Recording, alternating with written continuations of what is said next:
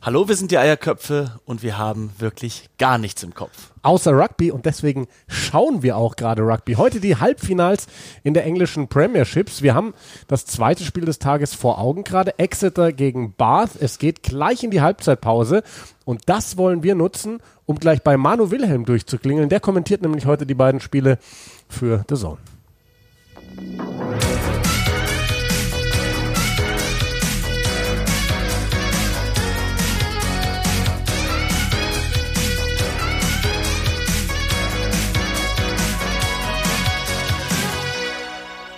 Ja, Simon, du hast dich ja gerade eben so ein bisschen äh, beschwert, ne, dass so wenig Atmosphäre ist ohne Zuschauer da. Aber hört mal, vielleicht hört ihr bei uns Atmosphäre. Manu Wilhelm im Hintergrund bei seinem Kommentar.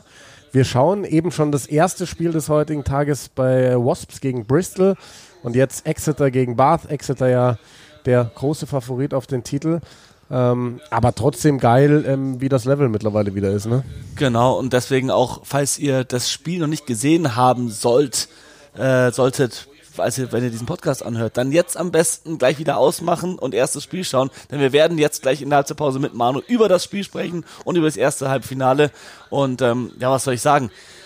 Geile Qualität, das erste Spiel, um ganz kurz drauf zu kommen. Bristol bei den Wasps die Wasps dominant, super offenes Spiel. Wirklich hat eher an so Südhemisphäre erinnert, wie viel sie den Ball bewegt haben, wie viele Versuche gefallen sind. Und ähm, jetzt gerade das Spiel Exeter gegen Bath, da geht's halt Schlag auf Schlag. Richtig hartes Aufeinandertreffen zwischen zwei auch eher sturmorientierten Mannschaften. So, ähm, Manu Wilhelm grad, hat gerade geschrieben. Der ist jetzt quasi offline. Und dann würde ich sagen, rufe ich ihn direkt mal an. Ja. Gerne. Telefon ist verbunden mit unserem Gerät. So, jetzt schauen wir mal, dass das auch alles richtig eingestellt ist. So, ja, es klingelt bei Manu Wilhelm. Jawohl. Ja, da hört er uns, Manu. Alles gut bei dir? Alles hervorragend. Sehr schön. Ja, du bist gerade fleißig am Kommentieren. Äh, Simon und ich lauschen dir schon den ganzen Tag bei deinen zwei Spielen. Grüß dich, Manu. Und äh, wir würden gerne ein bisschen mit dir über die, über die Spiele sprechen, weil es gerade so nah ist. Ähm, Exeter gegen Bath, gerade die erste Halbzeit. 14-6, eine gelbe Karte gab es, über die wir sprechen müssen gleich. Aber erstmal, ähm, wie haben dir jetzt die ersten 40 Minuten gefallen?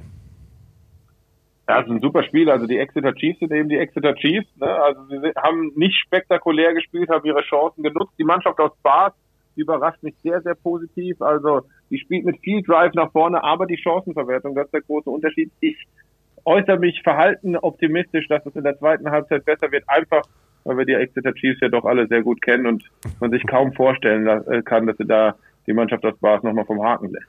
Äh, es wäre fast so weit gekommen, dass man sagen muss, Bath hat hier durchaus eine Chance, denn das Tackle bzw. das Rug-Cleaning von Johnny Hill gegen Ende der ersten Hälfte jetzt, du hast selbst äh, im Kommentar gesagt, es sieht nach einer roten Karte aus. Du hast jetzt vielleicht ein paar Minuten gehabt, um drüber nachzudenken. Was denkst du, hätte es sein sollen? Also, grundsätzlich finde ich die Entscheidung mit viel Fingerspitzengefühl gewählt, in dem Halbfinale nicht so früh zu entscheiden mit einer roten Karte.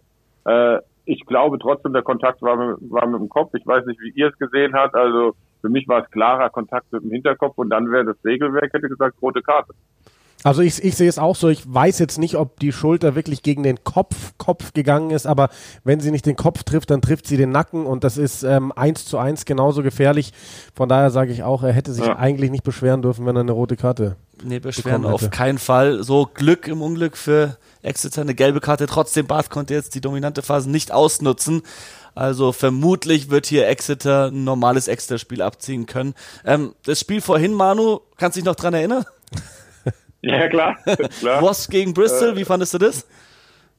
Oh, ich war ein bisschen enttäuscht von Bristol, muss ich zugeben. Bin großer Fan von Pat Lam und seiner Truppe, aber ähm, habe mir mehr versprochen, habe tatsächlich gedacht, dass hier, sagen wir mal, der Außenseiter oder zumindest die Gastmannschaft doch eine Chance hat zu gewinnen. Die haben Radradra zu äh, sehr, sehr gut zugestellt. Die Wasps, die Wasps spielen hervorragendes Rugby, also deswegen bei aller Enttäuschung von Bristol muss man auch sagen, dass die Wasps einfach die bessere Mannschaft waren und mit Sicherheit, egal gegen wen sie im Finale spielen, nicht als Underdog da reingehen müssen, so wie sie in Form sind. Aber insgesamt hätte ich mir von Bristol Bears ein bisschen mehr erhofft.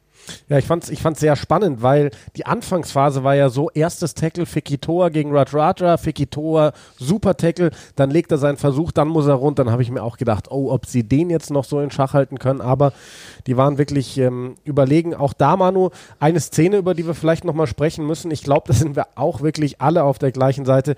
Dieser Versuch, Dan Robson, stand 26-12, also eh schon gutes Polster für die Wasps. Der Schiedsrichter gibt einen Straftritt für die Wasps, redet von sich aus die Bristol-Spieler an. Dan Robson spielt hinter dem Rücken des Schiedsrichters den Ball an, geht durch zum Versuch und der Schiedsrichter gibt das Ding. Kann er eigentlich nicht machen. Nee, also er spricht die Spieler an und man sieht ja wirklich auch in der Zeitlupe, alle Spieler schauen zu ihm, bewegen sich auch nicht die zehn Meter zurück in die Verteidigungsposition, sondern bleiben stehen, schauen zum Schiedsrichter, so wie man es eben macht, wenn der Sir einen anspricht. Und in der äh, Situation Dan Robson in bester Gedrängehaltmanier, also dass er da das versucht, äh, ist ihm überhaupt nicht äh, negativ anzurechnen. Hat am Ende das Spiel ja auch irgendwie entschieden, aber ich bin der Meinung, den Versuch kann der Ref eigentlich nicht geben. Und ist Jack Willis gerade der beste dritte Reihe Spieler der Welt? Oh, der Welt weiß ich nicht, aber als auf jeden Fall, der, der, Typ ist eine absolute Granate und ihr habt ja gehört, ich bin aus dem Sterben gar nicht mehr rausgekommen, weil er eben offensiv und defensiv so stark ist, mit seiner Größe von 1,91 so stark am Boden. Das ist eigentlich auch ungewöhnlich. Also der Kerl ist schon extrem stark, fast schon zu stark, um von Eddie Jones aufgestellt zu werden. Ja, den, den muss er, sobald er wieder kann. Also wir werden nachher noch über die europäischen Kader sprechen. Bei England ist es ja gerade ein Notkader, wenn man so will. Die, da kann Eddie Jones ja von sechs Mannschaften erstmal nicht wählen. Aber vielleicht noch ganz kurz deine Einschätzung, äh, Manu, zu den Wasps. Die waren ja wirklich so ein bisschen auf dem Absteig, oder was heißt ein bisschen, die waren ganz klar auf dem absteigenden Ast die letzten Jahre. Dann kam dieser Lee Blackett, ganz, ganz junger Coach, mit ihm ein komplett rundum erneuertes Trainerteam.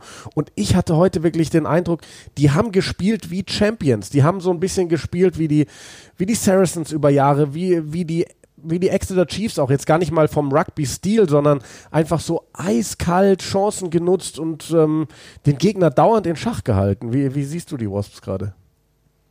Ja, die Wasps sind super stark. Die haben äh, der Young hat eine tolle Truppe als der Vorgänger als Trainer hat eine tolle Truppe zusammengestellt, aber der war so lange dabei, dass man das Gefühl hat, der Reifen war so ein bisschen abgenutzt. Ja? Also da war der Lack ab und da hat nicht mehr so gestimmt, die, er hat nicht mehr das Feuer entfacht bei der Mannschaft. Und ich glaube, das war vor allem jetzt der Impuls, der gekommen ist. Du musst entweder die Mannschaft austauschen oder das Trainerteam austauschen. Die Wasps haben sich dazu entschieden, auch mit der Hilfe von der Young, der ja mehr oder weniger freiwillig gegangen ist, das Trainerteam rundum zu erneuern. Und es hat wirklich gewirkt. Und wir haben natürlich ein tolles Setup da in Coventry, haben zum ersten Mal auch eine Akademie, die richtig gute Jugendspieler produziert. Das hatten sie ja früher in London in der Form nicht. Und ich glaube, mit dieser Mannschaft wird man noch viel Spaß haben, kurzfristig in dieser Saison. Aber wenn sie sich so weiterentwickelt, dann vor allem auch langfristig, weil sie wirklich einige tolle, junge, aufregende Talente auch in ihrer Mannschaft haben.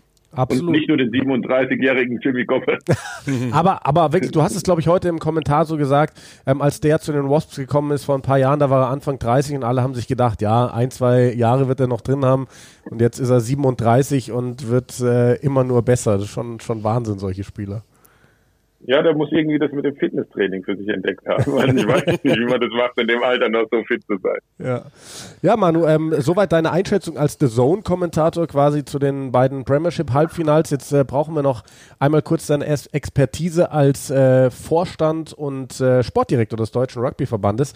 Wir hatten ja in der letzten Woche Marc Kuhlmann bei uns zu Gast im Podcast als neuer Trainer der deutschen 15er Nationalmannschaft. Erzähl uns mal ein bisschen, wie es dazu gekommen ist, dass ihr Marc Kuhlmann, es heißt ja nach außen absoluter Wunschkandidat, wie ihr ihn verpflichtet habt und äh, was ihr euch von ihm erwartet. Ja, also ist, das ist kein Lippenbekenntnis, er war wirklich der absolute Wunschkandidat. Wir waren damals super froh, als wir seine Dienste uns haben sichern können. Äh, da gab es noch ein bisschen Konflikt zur damaligen Zeit, weil er eben Headcoach vom TSV Hanschesheim war und ihr mitbekommen habt, der TSV hatte da sehr ambitioniertes in Richtung Profi-Rugby gehendes Projekt und das hat ihn natürlich eingenommen, weil Marc eben kein Profitrainer ist, sondern daneben noch einen Job hatte. Dann hat er gesagt, er kann nicht beides richtig gut machen und entscheidet sich in der Situation jetzt für einen Verein. Dann hat sich der Verein von Marc getrennt oder umgekehrt, wie, wie das genau war, weiß ich nicht. Wir hatten in der Zwischenzeit das Trainerteam mit Melvin Smith und, und Byron Schmidt, äh, die, die einen super Job gemacht haben in der kurzen Zeit, die sie da waren. Aber bei beiden hat sich eben die Ausgangssituation verändert. Als wir sie geholt haben, sind wir davon ausgegangen, dass beide Berufstrainer sind und, und von ihren Arbeitgebern freigestellt werden fürs Rugby. Äh, Melvin Smith hat dann den Job in Hessen aufgegeben äh, und ist mittlerweile woanders beschäftigt, ist also kein Rugby-Berufstrainer mehr. Byron Schmidt ist nebenbei noch Lehrer und das wird immer mehr das Hauptgewicht seiner Arbeit. Also für ihn ist es auch schwierig, die Lehrgangstage sich freizuschaufeln. Deswegen war es für uns wichtig, erstmal mit den beiden zu sprechen. Beide haben von sich aus gesagt, sie stehen nicht mehr zur Verfügung und erst dann haben wir wieder Mark angesprochen. Ja, dann haben wir geguckt, welche Kandidaten gibt es und der Name Mark Kuhlmann der kam als erster Name von allen Beteiligten, mit denen ich drüber gesprochen habe. Und dann haben wir uns mit Marc auseinandergesetzt. Und Marc hat sofort gesagt, hey, das wird wahrscheinlich meine letzte Trainerstation, aber ich brenne noch mal richtig drauf. Und jetzt habe ich keinen Verein mehr im Rücken und ich habe richtig Bock auf die Nummer. Und von daher absolute Wunschbesetzung. Ich war jetzt gestern beim Lehrgang, gestern Abend waren sie auch zum ersten Mal richtig auf dem Feld. Die Mannschaft sah super gut aus und hat viel Spaß gemacht. Das hört sich sehr, sehr gut an. Manu, man hat schon gemerkt, du hast jetzt gerade sehr schnell geredet. Ich glaube, wir wissen, irgendwann geht es demnächst mit der zweiten Hälfte wieder los. Ähm, deswegen lassen wir dich dann auch äh, für den Moment, wieder in Ruhe und lauschen dir gleich wieder, während wir hier weiter Podcast Kurz, wie machen, geht's ja? aus, Manu? Ah ja, stimmt. So, oh, der ist schon, er ist schon äh, weg. Das äh, könnte bedeuten, Simon, dass, äh, dass er uns weggedrückt hat. Ähm, er schreibt jetzt auch gerade nochmal, dass, dass er jetzt einfach angesprochen wurde, dass äh, es weitergeht. Aber Kann ja, kein so, tut, tut, so, so ist es. Macht ja auch nichts. Vielleicht ist die, die Verbindung auch unterbrochen worden. Wir haben eigentlich alles gehört, was wir hören wollten, außer jetzt den Tipp für die zweite Hälfte. Soll er noch schreiben? Ähm, genau. Du, äh, wir machen jetzt so weiter. Du erzählst mir, ob du die Wasps im Finale, vorausgesetzt die Exeter Chiefs, erreichen das, für einen ernsthaften Konkurrenten für die Exeter Chiefs hält. Können die Wasps dieses Jahr den ganzen Weg gehen? Mm, ähm, also natürlich können sie das. Das ist in einem, in einem Finale, es ist ein One-Off-Game. Da kann kann jedes Team gewinnen. Nur glaube ich, dass Exeter ein Team ist, das schwer für die Wasps zum Spielen ist. Ja, sie haben jetzt im letzten äh, Ligaspiel der regulären laufenden Saison äh, haben sie gegen Exeter gewonnen. Allerdings war das eine Exeter C-Mannschaft, wirklich. Ähm, aber in so einem wirklich Finale gegen die Chiefs fehlt den Wasps meiner Meinung nach die defensive Härte. Wirklich die Gainline-Battles und dann halt sind sie auch manchmal zu gierig, zu undiszipliniert und wenn du gegen die Exeter Chiefs einen Straftritt kassiert irgendwo, äh, dann kicken die zur Gasse und legen dir die Versuche. Und wenn du da ein bisschen zu weich bist, dann werden die über dich drüber laufen und die sind da einfach zu gut darin, wirklich Fehler von Gegnern auszunutzen. Die Wasps spielen ähnlich wie Bristol, spielen hohes Risiko, Angriffsrugby, ähm, können wirklich auch gut mal verteidigen, vor allem individuelle Spieler. Aber gegen diese Maschinerie von Exeter, glaube ich, haben sie nicht genug äh, entgegenzusetzen. Also glaube ich auch, dass das das große Plus ist von Exeter. Da muss man jetzt auch kein allzu großer Fachmann sein, sage ich mal, um dir da recht zu geben. Ähm, aber was ich sagen muss, den Sturm finde ich schon mittlerweile sehr stark bei den Wasps. Also da hat sich einiges getan. Also über die dritte Reihe haben wir gerade schon gesprochen mit Jack Willis, mit äh, Thomas Young und und und. Dann war jetzt heute Joe Launchbury wieder mit dabei als Kapitän, als Gesicht dieser Mannschaft. Und wer mir so gut gefallen hat, ist Kieran Brooks. Der hat heute da ein krachendes Tackle gegen einen Wing, gegen einen Außendreiviertel gesetzt. Und äh, jetzt haben wir gerade eben mal nachgeschaut. Der Typ, der hat zwischen 2014 und 16 16 Caps, 16 Länderspiele für England. Ist jetzt zwar schon 30, aber in meinen Augen ist das einer, den Eddie Jones durchaus mal auf dem Zettel haben könnte, weil der ist gerade in Topform. Ja, gibt es einige Spieler. Ähm, Kieran Brooks hat mir auch sehr gut gefallen. Ich finde es immer interessant, weil die Wasps jetzt im Vergleich zum Anfang der Saison am Kader nicht viel umgestellt haben, ja, keinen neuen absolut. Spieler geholt haben. Äh, was für viel besseres Rugby die spielen. Und es ist wirklich Form ist entscheidend bei Rugby. Welche Mannschaft, wenn du Northampton anschaust, zum Beginn der Saison im Vergleich zu jetzt gegen Ende, also wirklich das Gegenteil. Auch Bath war schwach äh, noch vor einem Jahr und waren jetzt richtig stark Spiel. Stehen bin hier gerade im Halbfinale gegen Exeter. Äh, von daher, ich finde auch für England jetzt, für Eddie Jones, nimm die Spieler, die gerade gut spielen. So wie viele Northampton Saints Spieler für die Six Nations nominiert hat, ob es jetzt ein George Furbank oder ein Fraser Dingwall ist oder Alex Moon, der jetzt auch wieder im Kader ist, junger zweite Reihe Stürmer von Northampton, aber jetzt eigentlich gegen Ende der Saison gar nicht mal so gut gespielt hat. Würde ich viel mehr die Spieler nehmen, die gerade richtig aufzocken in der Liga, die gerade gut spielen und denen die Chance nochmal geben. Oder eben jungen Spielern die erstmalige Chance geben. Oder eben einem Jack Willis seinen äh, äh, wirklich verdienten Start in der dritten Reihe von England geben. Bitte. Ja, also, um Jack Willis wird er eigentlich nicht mehr drumherum kommen. Hat Manu, glaube ich, auch in seinem Kommentar gesagt in, im ersten Spiel, dass Eddie Jones halt eine Sache hat, Druck von außen interessiert ihn nicht. Wenn jetzt alle Zeitungen schreiben in England, Jack Willis muss spielen, wird das Eddie Jones nicht interessieren, aber so gut wie der Typ ist und Eddie Jones saß heute im Stadion bei diesem Spiel, du kannst den nicht ignorieren. Nee. Du kannst nicht über den hinwegsehen. Was ich ganz spannend fand, äh, Wasps hatten heute einen 6-2-Split schon auf der Bank gegen Bristol. Denke mal, dass das eine Sache ist, die sie im Finale gegen Exeter auch wieder bringen, weil Exeter ist halt Abnutzungskampf im Sturm. Ja, allerdings hast du halt Vicky Thor, der hatte ähm, was in der Leiste. Ist die Frage, ob das aushält bis zum Finale oder nicht. Aber wenn du halt einen Mann hast wie Vicky Thor, das ist ein absoluter X-Factor-Spieler. Den willst du bringen, aber er ist angeschlagen. Du musst eigentlich für den abdecken. Und ob du dann mit einem weiteren äh, Auswechslungsspieler für die Hintermannschaft ein Finale gehen willst, halte ich für hohes Risiko. Gut, dann wahrscheinlich so, wenn Vicky Thor spielt, eher doch der normale 5-3er-Split. Wenn er eh nicht spielen kann, dann kann ich mir vorstellen, dass sie. Ja 6-2 gehen. Jo, ähm, Simon, dann ähm, wir werden jetzt hier nebenbei, während wir quatschen, das Spiel im, im Blick behalten und äh, auch immer mal wieder vielleicht irgendwas aufgreifen. Exeter gegen Bath, die zweite Hälfte. Übrigens, Manu hat uns seinen Tipp geschickt. Es steht ja 14 zu 6 zur Hälfte. Manu sagt 4. Äh, jetzt muss ich doch noch mal ganz kurz gucken. 400. Und, ähm, 28 zu 14, sagt er, geht's aus. Das heißt, im Endeffekt ähm, Exeter zwei noch, zwei erhöhte Versuche noch, bei Bath, damit das passt, müsste noch ein unerhöhter Versuch und ein Straftritt oder Dropgoal oder ähnliches passieren. Also das ist auf jeden Fall der Tipp von Manu Wilhelm. 28 zu 14. Ähm, morgen früh deutscher Zeit, 5 Uhr morgens, Uhu. da wird auf der Südhemisphäre wieder Test Rugby gespielt. Die All Blacks gegen die Wallabies, Neuseeland gegen Australien. Das schaue ich mir real life an. Ich werde es mir auch real life anschauen. live kommt gar nicht in Frage. Nee.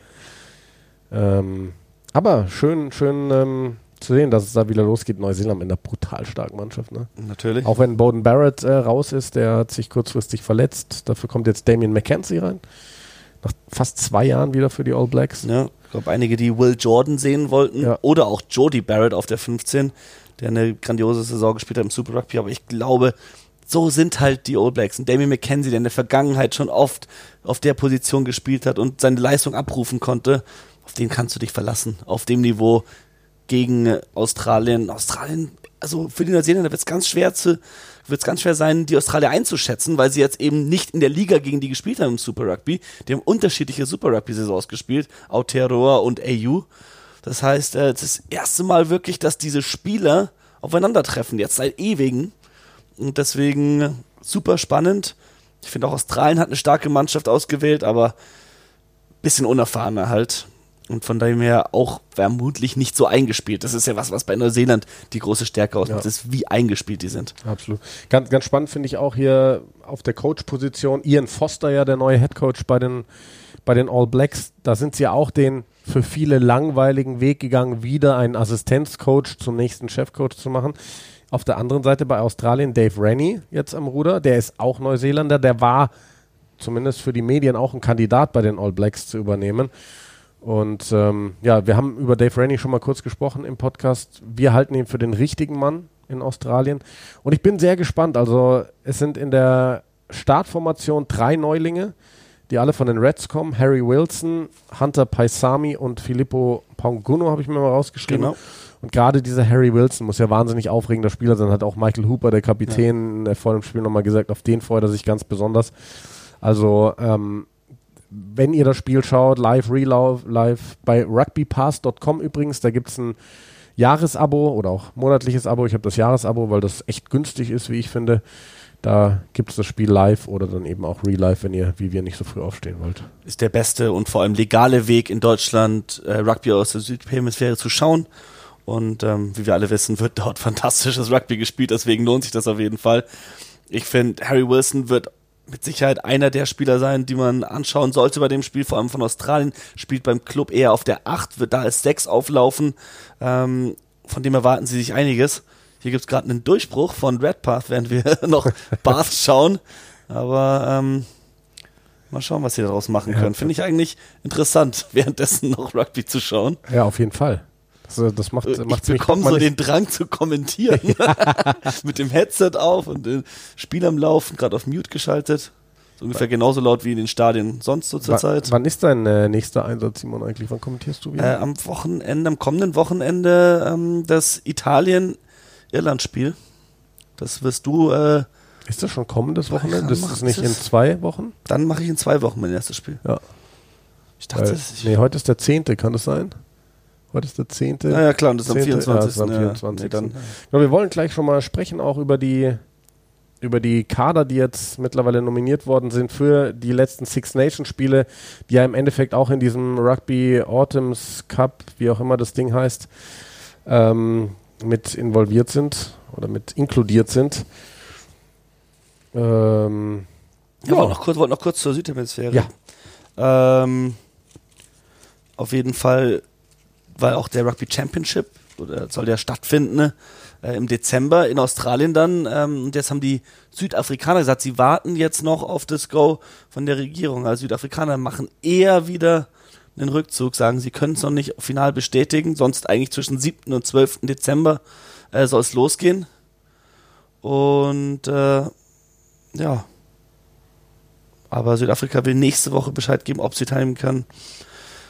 Das wäre schon als, als. Titel, als Titelverteidiger und äh, amtierender Weltmeister fände ich schon schade, wenn die da nicht teilnehmen, wenn es im Endeffekt nur drauf rausläuft. Ja, Australien gegen Neuseeland. Ja, Bledisloe Cup Ja. ist ja da immer angesagt. Ja, das ähm, ist, ist gerade mega spannend, was da alles äh, sich verschiebt im, im Weltrugby. Wir haben ja jetzt Georgien dabei in diesem Autumns Cup und Fiji wird mitspielen gegen die europäischen Mannschaften.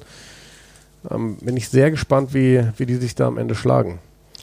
Und noch kurz zum, äh, zum Bledisloe. Morgen wirklich Bledisloe 1 wird ja in Neuseeland stattfinden, während die nächsten beiden Spiele dann in Australien sein werden. Ähm, Dave Rennie hat gemeint, der kennt ja, der ist selbst Neuseeländer, hat selbst die Chiefs trainiert und meint, die Teams, die in den letzten Jahren die All Blacks geschlagen haben, die haben es immer geschafft, sie unter so 15, 16 Punkten zu halten. Das heißt, der Schlüssel liegt wirklich in der Verteidigung. Das haben wir gesehen, vor allem bei England, bei Irland, wenn die gegen ähm, Neuseeland gewonnen haben, war es immer in der Defensive harte Arbeit. Und Australien ist nun mal eher ein angrifffokussiertes Team, die Wallabies.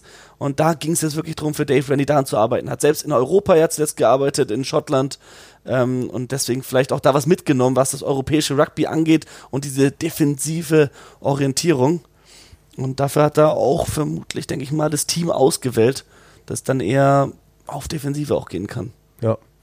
Aber das ist schön, weil wir haben jetzt wieder sehr viele Spiele wirklich, über die wir sprechen können. Vorher, nachher. Und ähm, das wird ja dann gegen Monatsende noch deutlich mehr mit, mit den vielen Spielen, die wir dann in Europa haben. Ähm, lass uns da vielleicht einfach mal so ein bisschen die, die Mannschaften durchgehen. Ich ähm, würde jetzt mal bei der Reihenfolge bleiben, die ich hier, ich habe mir ganz äh, professionell Notizen dazu gemacht auf einem aufgerissenen Briefumschlag. Und bei mir steht Irland jetzt ganz oben, weil das war der erste Kader, den ich mir angeschaut habe. Ähm, die haben ja noch zwei Spiele bei den Six Nations gegen Italien und Frankreich, das letzte. Die können nämlich die Six Nations noch gewinnen. Theoretisch, das ist ja sauspannend, was da alles für Konstellationen möglich sind. Ähm, ich finde, also die haben sechs neue im Kader. Eigentlich haben alle Nationen viele, viele Neulinge berufen. Ich finde zwei besonders spannend. Einer davon ist Ryan Baird. Zweite Reihe von Leinster, was die immer wieder rausbringen. Den Ja, liebst du. gell? äh, äh, und James Ryan ist ja der Youngster der letzten Jahre, sage ich mal, bei Irland. Jetzt noch Ryan Baird dazu. Also ich glaube, da hat Irland für das nächste Jahrzehnt eigentlich ein, ein Duo auf der zweiten Reihe, das ähm, vielleicht das Beste auf der Welt werden könnte. Muss man da mal anschauen, sind beide noch so jung. Bei James Ryan wissen wir, was er, was er zu leisten imstande ist. Und was ich ganz spannend fand, ähm, Jameson Gibson Park ist im Kader, ist Neuseeländer, Gedränge halb, der, der jetzt für, für Irland spielberechtigt ist und, und mit dabei ist. und da könnte bald noch einer dazukommen, nämlich James Lowe, mhm. noch ein Neuseeländer, der nur für die Maori All Blacks gespielt hat, nie für die All Blacks. Und der ist zwar nicht im Kader, aber der ist schon im Camp mit dabei. Also der trainiert schon mit der, mit der Mannschaft, sodass er dann irgendwann auch wohl für Irland auflaufen wird. Und das ist wirklich ein sehr spannender Außen. Jameson Gibson Park, äh, weiß ich nicht, was ich davon halten soll, ehrlich gesagt. Eigentlich finde ich, haben die Iren vor allem auf der Gedränghaltposition genug Tiefe, um eben den dazugeholten, zu großen Jameson Gibson Park, den Neuseeländer, nicht zu nominieren. Allerdings wie du sagst, es geht noch um was und es ist ein sehr erfahrener Spieler, vor allem äh, mit Lenster in den letzten Jahren auf höchstem Niveau immer wieder seine Leistung abrufen können.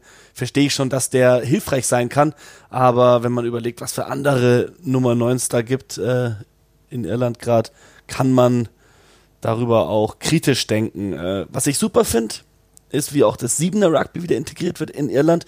Drei Spieler, die äh, noch kein Cap haben für die 15 Nationalmannschaft und im Kader stehen, kommen aus dem, von, von dem Siebener Hintergrund.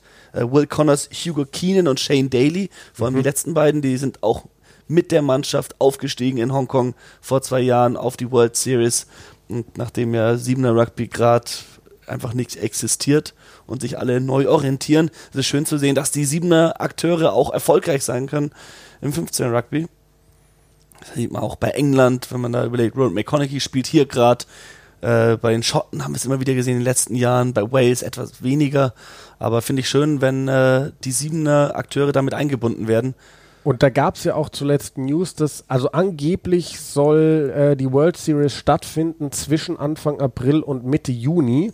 Das Ganze soll in Planung sein, also nächstes Jahr, dann ist noch ein halbes Jahr hin, aber wäre schön, wenn das wieder stattfinden könnte. Auch darüber haben wir schon gesprochen. Ist im Vergleich zu, jetzt sage ich mal, Vereinswettbewerben und so schwieriger, weil eben 16 verschiedene Nationen an einem Platz zusammenkommen müssen. Das kannst du gerade mit Corona schwer machen. Und in ja. einem halben Jahr, denke ich mal, was auch immer dann da ist, ob es ein Impfstoff ist, ob es vielleicht äh, Medikamente eher sind oder sonst was oder das Ganze sich vielleicht einfach abschwächt, who knows, ähm, denke ich, sind die Chancen ganz gut, dass das laufen kann. Ja, dann, Was steht als nächstes auf deinem Zettel? Äh, als nächstes steht Italien auf meinem Zettel, denn mhm. die sind ja ähm, der Gegner von Irland dann am 24., also das erste Spiel, das ausgespielt wird von diesen Six Nations. Äh, Coach immer noch Franco Smith, der, der Südafrikaner haben sieben neue geholt, was ich spannend finde da, also ich habe mir das mal alles angeschaut. Stephen Varney, ein 19-jähriger Gedrängehalb aus Gloucester, da haben sie ja mit Callum Brayley schon einen Engländer mhm. quasi sich einverleibt, wenn man so will. Ähm, der, der jetzt zum ersten Mal mit im, im Kader ist und haben da auch einen Spieler ins Camp geholt, der jetzt noch nicht spielen kann, Monty Ioani, ein Australier, der für Stade Francais ja, der, gespielt der hat. Neffe von Dick. Ioani, mhm. australische Legende. Äh, der hat schon stark gespielt in den letzten Jahren für Benetton Treviso. Ja. Und der ist jetzt, genau, seit 2017 dort. Das heißt, äh, wird auch bald für Italien verfügbar spielen nach Irland noch gegen England. Also sie werden sehr wahrscheinlich wieder ohne Sieg aus diesen Six Nations rausgehen. Ist halt so, aber da wird spannend zu sein, äh, spannend sein, einfach zu sehen, wie sich Italien unter diesem Franco Smith weiter, weiterentwickelt. Sehr schwer, das die einzuschätzen, weil sie halt auch jetzt aufgrund der Pro 14, die jetzt gerade mal zwei Spieltage hinter sich gebracht hat, äh, in dieser neuen Saison, die jetzt quasi wieder neu einzuschätzen ähm, muss man sich ein bisschen Zeit lassen, glaube ich, mit Benetton und, und Sebre, wie sie sich entwickeln, weil nur aus, aus, aus der, aus der ich bin abgelenkt. ja, du bist abgelenkt, weil die Exeter Chiefs gerade einen Versuch gelegt haben. Joe Simmons auf Stuart Hawk, der taucht durch. Ich wollte auch gerade schon sagen, Simon, gleich passiert wieder was, ja. weil Exeter gerade im Spiel zum dritten Mal in der gegnerischen 23 zum dritten Mal ein Versuch. Aber diesmal kein langweiliger Stürmerversuch, sondern. Ja, richtig stark gespielt von Joe Simmons gegen zwei Leute, sich behauptet und dann noch den Hoggy freigespielt. Hier zweimal aus dem Tackle ja, Wobei ich ja sagen muss, ich finde dieses Spiel von Exeter gar nicht so langweilig, ja, wie es viele finden. Ich, weil ich bin selber Stürmer und ich finde das eigentlich ganz geil, wenn sie bei, bei, einem, äh, bei einem Straftritt so fünf Meter vom Malfeld nicht zur Gasse kicken und kein Gedränge nehmen, sondern einfach nur anspielen und rein. Ja, aber ist es nicht trotzdem langweilig, wenn du weißt was, wenn du immer weißt, was kommt? Ja, dann müssen die anderen halt härter arbeiten, um das besser verteidigen ist, zu können. oh, okay. es ist effektiv, sagen wir mal so. Da können wir uns, glaube ich, einigen. Übrigens, äh, wo wir Stuart Hock gerade angesprochen haben, der Mann, der gerade einen Versuch gelegt hat für Exeter, da können wir Schottland quasi überspringen, mehr oder weniger. Die haben nämlich noch keinen Kader bekannt gegeben als einzige Nation. Ähm, da halt ähm, auch so ein bisschen die Frage, wie sehr können die am Anfang schon auf Hock, auf Johnny Gray, auf Finn Russell bauen, weil die spielen halt am 17. noch Champions Cup Finale alle drei mit Exeter gegen Racing. Oh, das wird interessant. Hawk gegen Russell nach der ganzen Sache äh, noch bei den Six Nations im Frühjahr oder im, im Februar, sagen wir. Da ja, gibt's ja sicher ein bisschen böses Blut. Eigentlich sehr gute Freunde. Und jetzt Hoggy, ob er Kapitän bleibt der Schottland, ist die nächste Frage gleich. Aber ja, ich denke mal, dass die Schotten noch gewartet haben auf eben dieses Spiel, bis sie ihren Kader nominieren, weil da eben drei, mindestens drei Spieler, Ja. Äh, Nationalspieler Schottlands bei den Exeter Chiefs Sam spielen. Skinner noch, Genau. der heute hier auf der Bank sitzt. Also jetzt 21-6 Führung für Exeter. Ähm, ja, ist eine Mannschaft, die lässt sich sowas normalerweise nicht entgehen. Wer aufpassen muss, ist halt Johnny Hill, dass der keine zweite Gelbe oder so Den Kassiert. sie, ja. Unterzahl wäre bitter. Ähm, lass uns weitermachen mit dem nächsten Kader, nämlich eine Mannschaft, die noch gegen Schottland spielt und das sind die Waliser. Die hatten ja sehr enttäuschende Six Nations vor der Corona-Pause. Nur ein einziger Sieg gegen Italien. Und die haben jetzt auch ähm, einige neue drin, sieben an der Zahl. Callum Sheedy ist einer, den haben wir heute Mhm. gesehen mit Bristol.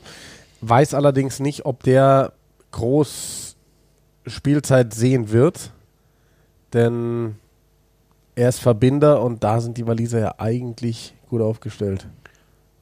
Ja, aber ähm, er bringt schon noch mal was Besonderes mit. Ich weiß nicht, ob es das ist, was Wales braucht, ehrlich gesagt, aber es ist ähm, auf jeden Fall eine Alternative zu Bigger und Patchell und vor allem nachdem jetzt Gareth Anscombe ja wirklich sich erneut verletzt hat, beziehungsweise äh, seine Verletzung wieder aufgetreten ist mit seinem Knie, er jetzt wieder lange fehlen wird. Äh, ich glaube, dass Shidi ähnlich viel anbietet wie ähm, Anscombe eben. Auch äh, eher so ein Typ Spielmacher, der gerne mal was probiert äh, und auch aus nichts was kreieren kann. Ich glaube, da sind Bigger und Patchell eher die konservativen Spieler, die dir genau den Spielplan runterspielen. Shidi ist es garantiert nicht. Aber es ist immer die Frage, wie bringen sie sich ein in das, in das Training, in den Kader. Vor allem Wales, ist, die setzen halt so viel auf Team Spirit. Und deswegen ist es bei denen, glaube ich, auch entscheidend, dass Spiele zurückgekehrt sind, auch die noch äh, bei den Six Nations ähm, Anfang des Jahres gefehlt haben. Spieler wie Jonathan Davis, Thomas Francis, Reese Patchell, die alle nicht dabei waren äh, bei den Six Nations äh, 2020 bisher, dass die zurück sind im Kader, wirkliche Leistungsträger der letzten Jahre. Ja, genau, die hast du gerade also hast, ähm, wollte ich gerade eben auch sagen, als du Reese Patchell angesprochen hast, ähm, hattest du die Namen gerade schon gesagt, Tom Francis noch und ähm, genau und äh, Jonathan Davis und äh, über den letzten müssen wir, glaube ich, ja eben ganz besonders sprechen. Jonathan Davis in ähm, fitter Verfassung einer der besten 13er der Welt. Das ist, glaube ich, mal safe. Übrigens hier beim Spiel die Exeter Chiefs mal wieder eine 22. Das heißt, die werden jetzt ihren vierten Versuch legen. Der Ball ist lose, der ist rausgeflogen. Ist Und rausgeflogen. zwar Schau an. nach Die vorne. Exeter Chiefs haben einen Besuch der 22 nicht erfolgreich abgeschlossen. Ich glaube, Manu hat eben die ganze Zeit gesagt, neun von zehn Mal in der 22 gehen sie mit Punkten auch raus. Jetzt mal mit dem kleinen Fehler. Ja, ähm, Jonathan Davis, der wird ähm, bei den Walisern ganz klar ein Upgrade geben. Und auf wessen Debüt wir ja lange, lange schon warten, Louis Rees-Zammit, der auch in England spielt. Gloucester, glaube ich, ne? Genau. Ähm, der wartet auch noch auf sein Debüt. Da bin ich sehr gespannt. Dann machen wir weiter mit Frankreich. Die haben die Chance noch auf den ersten Titel seit 2010 bei den Six Nations, spielen gegen Irland. Fünf neue dabei, zwei von Racing. Wen wundert's, die stehen im Champions Cup Finale. Ähm, Damien Penault fehlt, hat sich im Knöchel verletzt, das ist ein bisschen bitter, aber Frankreich, Renaissance muss man ganz klar sagen, haben uns sehr viel Spaß gemacht. Und da bin ich gespannt, wie die jetzt zurückkommen nach der Pause. Ich finde, das hat man auch jetzt äh, in Europa gesehen, mit Racing, die im Finale stehen, aber auch mit Toulouse, die jetzt im Halbfinale gegen Exeter ausgeschieden sind, aber davor auch wirklich ganz Europa verzaubert hat, haben mit, mit ihrem Spiel äh, gegen Ulster im Viertelfinale da. Cheslin Kobe war natürlich der individuelle Star, aber der muss auch erst freigespielt werden. Und da ist diese Spielmacherachse Dupont, Intermac so hervorragend eingespielt und genau die werden sie auch bei Frankreich spielen, machen wir uns nichts vor. Ja, auf jeden Fall. Und dann eine Nation, über die wir jetzt auch noch gar nicht so viel sagen können, das ist nämlich England. Die, bei denen ist es so, da kann Eddie Jones gerade nur Spieler aus sechs Clubs holen aus, aus England. Es sind jetzt zwölf neue dabei. Das ist nicht der englische Kader, den man eigentlich sehen würde. Ähm, aber trotzdem wie immer spannend, dann mal so ein paar Jungs aus der zweiten Reihe, ein paar Jüngere zu sehen, wie die sich dann auf, auf so einer Bühne zeigen viele neue Caps wird es nicht geben. Sie haben ein, ein, Testspiel gegen die Barbarians, also kein Testmatch, sondern halt ein, wirklich ein Freundschaftsspiel quasi, Vorbereitungsspiel gegen die Barbarians. Da werden vermutlich ein paar Spieler das erste Mal das England-Trikot anziehen dürfen, aber das zählt noch nicht als offizielles Cap. Und wenn dann äh, die, der volle Kader wirklich steht, dann werden viele von denen wieder nach Hause müssen. Spannend Trotzdem, wird ja vor allem auch, wer für die Barbarians dann aufläuft. Chris Robshaw zum Beispiel. Ja, bevor er jetzt dann, der geht nach Japan was? USA, glaube ich. USA, genau, er geht in die USA. Rob Shaw geht in die USA, ähm, hat sich schon verabschiedet aus The Stoop von den Harlequins. Und äh, Danny Kerr, wenn ich es richtig gehört habe, wird auch spielen für die Barbarians. Also wirklich viele altverdiente Engländer, die nicht mehr, die keine Rolle mehr spielen bei Eddie Jones, die werden dann für die Barbarians auflaufen. Das wird bestimmt ein, ein geiles Spiel. Mit Sicherheit. Wir sind beide wieder gefesselt. gefesselt. Ja, bin mal, also ich glaube schon ein paar ähm, neue Caps wird es geben bei England. Sie spielen ja auch Georgien, ähm, sie spielen Irland, Wales dann noch äh, in, bei diesem Autumns Cup und noch ein Spiel, das noch gar nicht ähm, bekannt gegeben worden ist. Also einen Gegner suchen sie quasi noch oder wie auch immer das dann läuft. Deutschland vielleicht. Ganz bestimmt. Ja. Ich glaube, also es gibt vor, also England wird jetzt an der Mannschaft, die im Finale gespielt hat, von dem WM-Finale gar nicht mal so viel ändern. Oder sagen wir so, die Mannschaft, die bei den Six Nations gespielt hat. Aber da gab es schon einige Veränderungen. Aber die Mannschaft von den Six Nations wird sich nicht großartig ändern, denke ich. Ich glaube, einen Jack Willis musst du reinnehmen. Ja. Ähm, ich glaube, du musst, weil Manu Tuilangi verletzungsbedingt ausfällt, genauso wie Courtney Laws, musst du dort auf jeden Fall was machen. Also wer auf der zweiten Reihe spielt, neben Itoge, wird interessant sein. Und auch äh, wer auf 13 spielt oder halt entsprechend, was für eine in Mittel-Mittelfeld-Kombination 10, 12, 13 sie überhaupt spielen wollen. Ja. Ja, da, da muss ich sagen, bei England, ich glaube, Courtney Laws trifft sie weniger hart als Manu Tuilangi. Und das ist ja bitter, schon wieder Achillessehne gerissen. Also der mindestens ein halbes Jahr raus. Ja. Achillessehne, das ist, ähm, kannst du auch unser guter Freund äh, Justus Eckert von berichten. Das ist eine, eine sehr unschöne Geschichte. Ja. Aber ich glaube, vor dem Sturm, da hat er einfach genug Alternativen. Ähm, Gerade wenn wir, also Laws hat ja auch viel die Sechs gespielt. Und ja, wir haben den Namen heute häufiger benutzt als jeden anderen. Jack Willis, klar, anderer Spielertyp. Ähm, ob Eddie Jones das so will, man weiß es nicht, aber sie werden es ersetzen können, denke ich. Ja, und aber auf zweiter Reihe neben Itoge, da fehlt, da fehlt mir ehrlich gesagt jemand. In den letzten also Jahren hattest du George Launchbury, George Cruz. Der eigentlich so die erste Wahl war von Eddie Jones. Ja, und, aber, aber Cruz ist ja auch eigentlich, okay, jetzt natürlich nicht wegen äh, Corona, aber theoretisch auf dem Weg nach Japan. Äh, Launchbury finde ich sehr gut, aber der hat in den letzten Jahren nicht mehr wirklich eine Rolle gespielt in den Plänen von Eddie Jones. Was ist denn mit Johnny Hill? Johnny Hill wäre eine Option, ja. Fände fänd, fänd ich äh, gut. Der hat nur noch nie auch nur annähernderweise eine Rolle gespielt bei England. Ja, lassen wir uns überraschen, was Eddie Jones da macht. Eine andere Wahl haben wir ja sowieso nicht. Und er ist wie immer bei Eddie Jones gut. Ja, Simon, dann würde ich sagen, ähm, wir genießen jetzt hier einfach noch ein bisschen weiter Rugby. Na, bis zum Ende halten wir das nicht durch mit unserem Gequatsche. Oder hast du hier noch was auf deinem Zettel stehen? Also wir sind jetzt gerade bei Minute 58. 21,6 für Exeter steht's. Bei denen. Manus Tipp ist noch drin? Der ist tatsächlich noch drin. Wobei ich ehrlich gesagt nicht glaube, dass Bath hier einen Versuch legen wird. Aber das äh, steht auf einem anderen Zettel. Ähm, nächstes Wochenende dann ja das Finale im Champions Cup für Exeter gegen Racing. Muss ich sagen, drücke ich Exeter ganz klar die Daumen, weil sind einfach eine Mannschaft, die ich sehr, sehr, sehr sympathisch finde.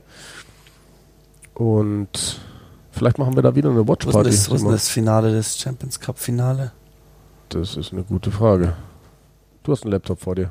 Aber ähm, das finde ich schnell raus. Findest du schnell raus für mich. Ja, hier, ähm, um das nochmal ganz kurz zu kommentieren, Straftritt für, für Exeter bei einer Führung von 21-6 gehen die, obwohl es relativ zentral von den Stangen ist, nicht auf die Stangen, um den Vorsprung um drei weitere Punkte auszubauen, sondern Joe Simmons ohne zu zögern raus zur Gasse. Die wollen jetzt ihren vierten Versuch und du sagst uns, wo das Finale ist? In Bristol. In Bristol findet das Finale statt. Dann haben sie fast noch einen Heimvorteil, die Exeter Chiefs. Und ja, Simon. Gate. Boah. Auch interessant. Machen wir Schluss für heute. Machen wir Schluss für heute. 20 Minuten Rugby und dann melden wir uns nächste Woche wieder bei euch. Champions Cup Finale wird dann Thema sein. Und die Woche drauf, da gibt es dann, wie ihr das gewohnt seid, aus alten Zeiten eine ausführliche Vorschau auf jeden Fall auf Irland gegen Italien. Kurz vor dem Wochenende, wo die Six Nations weitergehen. Ich glaube, an dem Wochenende sind auch schon Spiele dieses Autumn Cups. Und da werden wir da drauf schauen. Für den Moment macht's gut und bis zum nächsten Mal. Ciao, ciao.